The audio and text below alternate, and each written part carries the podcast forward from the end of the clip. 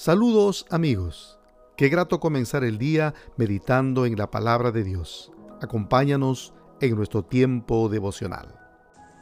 Un saludo cordial con todos nuestros amigos y hermanos que se conectan para tener este tiempo devocional.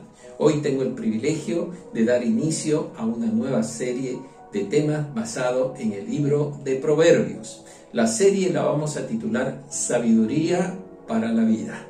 Hoy tenemos la reflexión en Proverbios capítulo 1, versículo 1 y 2, que dice, estos son los proverbios de Salomón, hijo de David, rey de Israel.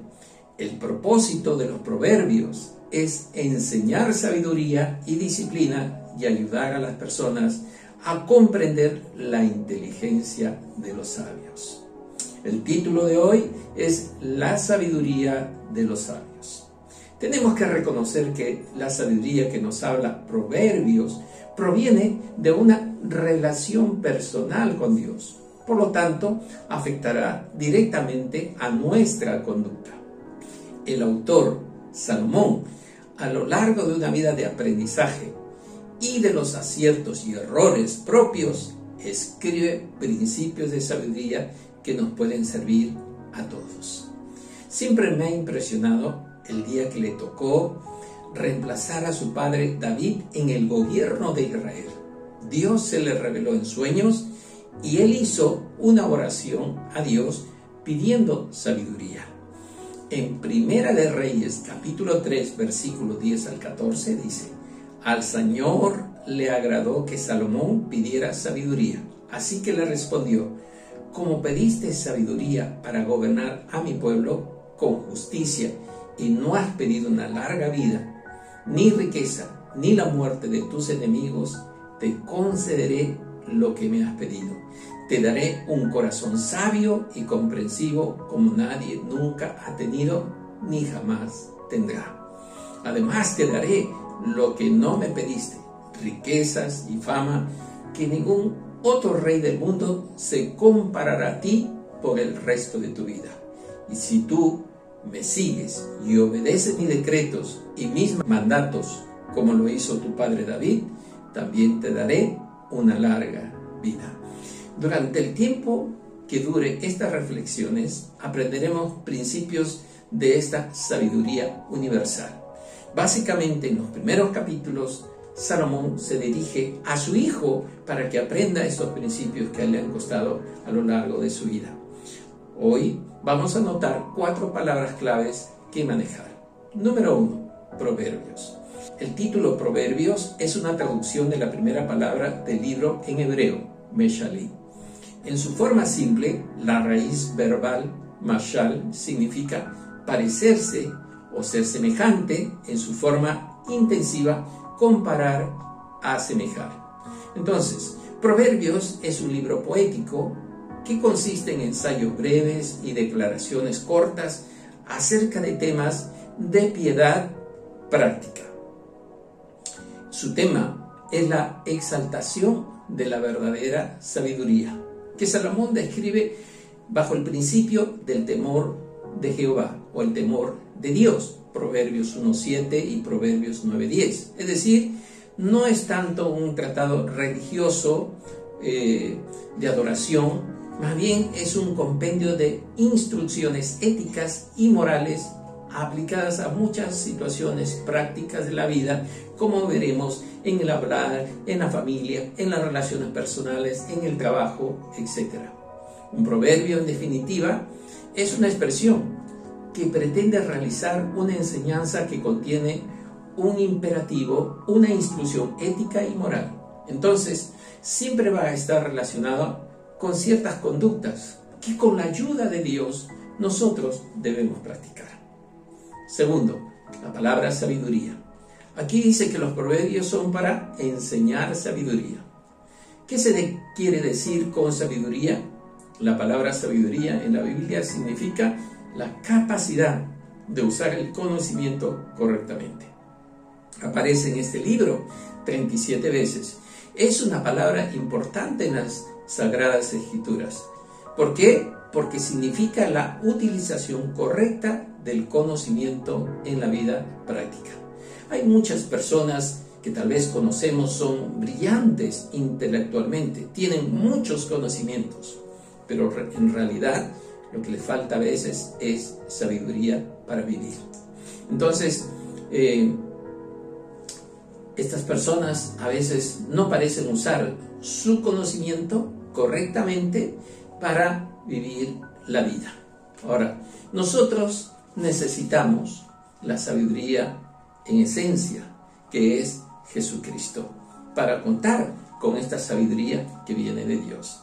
En primera de Corintios capítulo 1 versículo 24 dice, sin embargo, para los que Dios llamó a la salvación, tanto judíos como gentiles, Cristo es el poder de Dios y la sabiduría de Dios.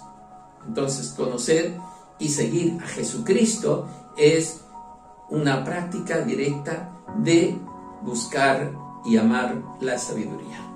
Tercero, disciplina. La segunda palabra que tenemos aquí es enseñar disciplina. Aparece 26 veces en este libro. Lo interesante es que a veces la misma palabra en hebreo es traducida en la Reina Valera como doctrina. También se traduce por la palabra corregir o castigar. Por ejemplo, podemos leer en Proverbios 13, 24 que dice, quienes no emplean la vara de disciplina odian a sus hijos. Los que en verdad aman a sus hijos se preocupan lo suficiente para disciplinarlos. Así es que el disciplinar aquí quiere decir en realidad dar instrucción para corregir una conducta.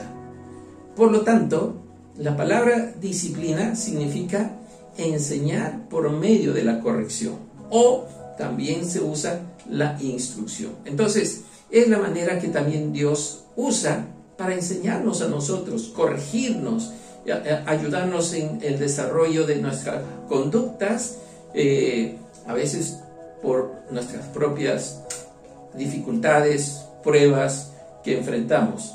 Y aprendemos lo precioso y valioso que es su voluntad para nuestra vida. Cuatro, la palabra inteligencia. Es ayudar a las personas a comprender la inteligencia de los sabios, dice el texto. Además se nos dice en este pasaje que los proverbios son para comprender y eh, o discernir. Las razones prudentes en un sentido o más directamente el sentido común. Entonces, el ejercicio de saber qué es lo falso o lo verdadero, lo correcto o lo incorrecto, nos da discernimiento. Es la capacidad de poder distinguir un billete si es falso o verdadero, en base a los principios de Dios y también el buen uso de la sabiduría. Por, eso, Proverbios 2.7 dice, al que es honrado, él le concede el tesoro del sentido común. La sabiduría entonces, como dice este texto, es eh, un escudo para los que caminan en integridad. Una promesa muy interesante para nosotros. Al conocer entonces y entender esta sabiduría que discierne lo falso de lo verdadero, implica tener inteligencia. Hoy, eh, más que nunca, necesitamos reconocer lo que Dios espera de nosotros. Que no solo usemos nuestra inteligencia como sinónimo de conocimiento o educación, sino que más bien la inteligencia de los sabios es la capacidad que Él nos ha dado para decidir por lo que es correcto o actuar correctamente a la luz de las escrituras y por supuesto del sentido común. Hasta aquí esta reflexión. Vamos a tener tres motivos de oración. Primero, Señor Jesús, enséñanos tu sabiduría en la vida práctica para honrarte. Segundo, Señor, corrígenos para que tu sabiduría se pueda ver en nuestra conducta. Tercero, Señor, danos la sabiduría de los sabios para discernir, hacer lo correcto cada día. Que Dios los bendiga. Hasta una próxima oportunidad. Amén.